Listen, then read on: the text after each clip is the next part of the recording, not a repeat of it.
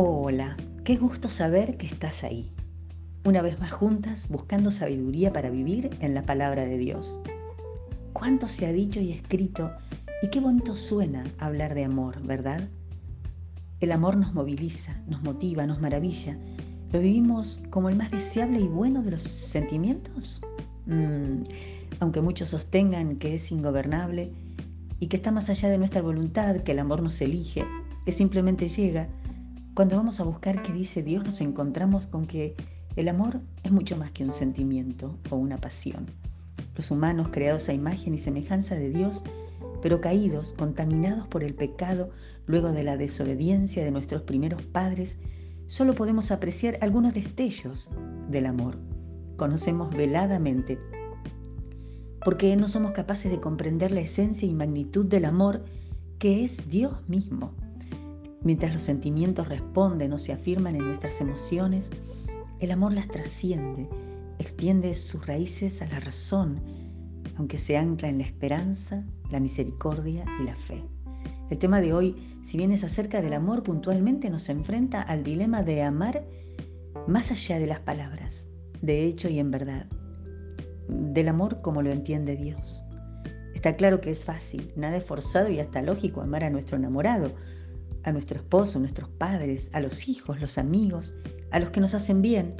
Pero, ¿y qué de amar al difícil, al que no lo merece? Es muy improbable que nos brote el amor para el difícil de amar. ¿Pero es acaso esto necesario y posible? Y de no serlo, ¿nos pediría Jesús que lo hiciésemos?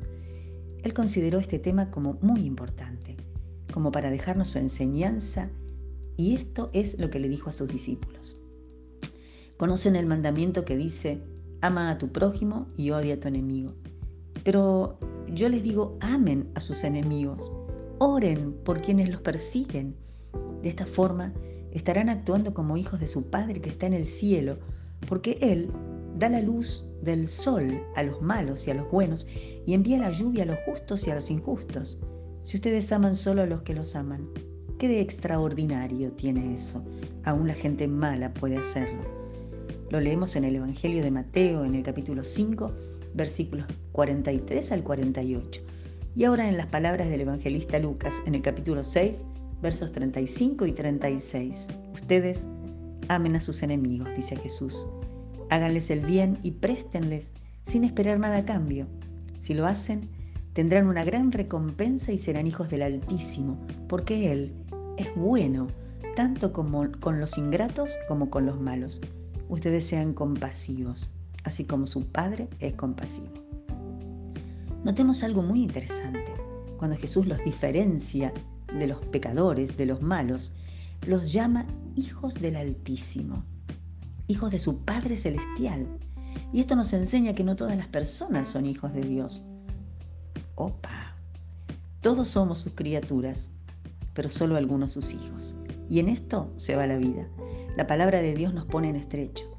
Solo los hijos de Dios podremos cumplir con este mandamiento. No sería posible si no fuera por su gracia y su amor derramado en nuestros corazones. Nadie puede cumplir este mandamiento sino los que somos hechos hijos de Dios a través de Jesús. Y de esto se trata ser de Cristo, de reconocer nuestra condición de pecadores, nuestra incapacidad para amar con ese amor, para encontrar en Él salvación y perdón. Cuando su amor nos alcanza, a través de este acto de fe, Él transforma nuestra mente y corazón y nos capacita para amar con amor verdadero. Buen momento este para preguntarnos cuál es nuestra relación, nuestra condición respecto del Altísimo. ¿Soy su hija? ¿Qué de vos, querido oyente? Cierta vez alguien que dudaba, que aún no acababa de comprender quién era Jesús, le preguntó, Maestro, ¿cuál es el gran mandamiento en la ley? Y Jesús le dijo, amarás al Señor tu Dios con todo tu corazón y con toda tu alma y con toda tu mente. Este es el primero y grande mandamiento. Y el segundo es semejante, amarás a tu prójimo como a ti mismo.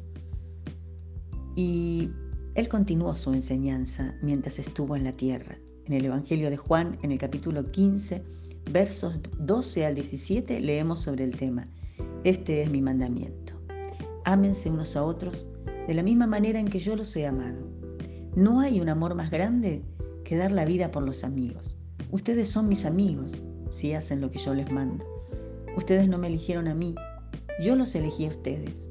Este es mi mandamiento. Ámense unos a otros. Qué desafío, ¿verdad?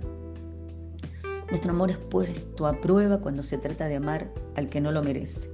Por eso la palabra nos lleva a recordar lo que hizo el Señor por nosotras, cómo y cuánto Jesús nos ha amado. Siendo los humanos, nosotras, infieles, pecadoras, egoístas y rebeldes, tal como es nuestra naturaleza, Cristo murió por nosotros.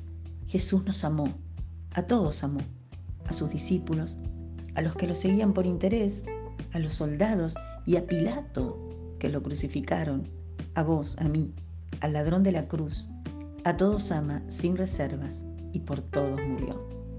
Más allá de quien seas, de lo que hayas hecho, de tu vida pasada, de tu conciencia que te acuse, de la culpa que te asedia y te tiene postrada, Jesús te ama.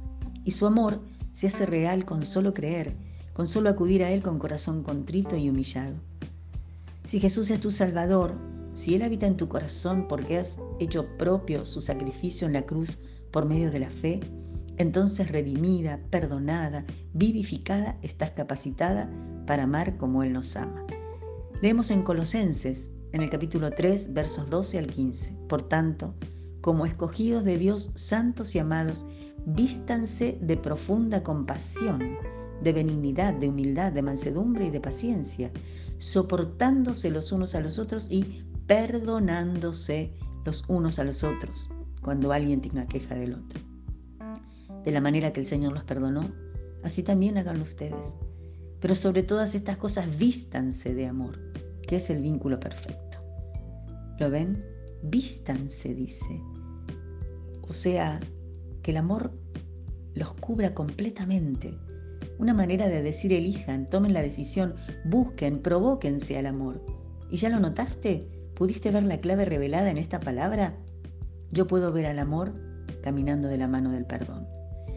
La incapacidad de amar al que no lo merece nos carga con el peso del resentimiento, con el dolor por la infidelidad del otro, con la amargura de la traición o el abandono, con la bronca por el daño intencional y mezquino del que nos ha hecho mal.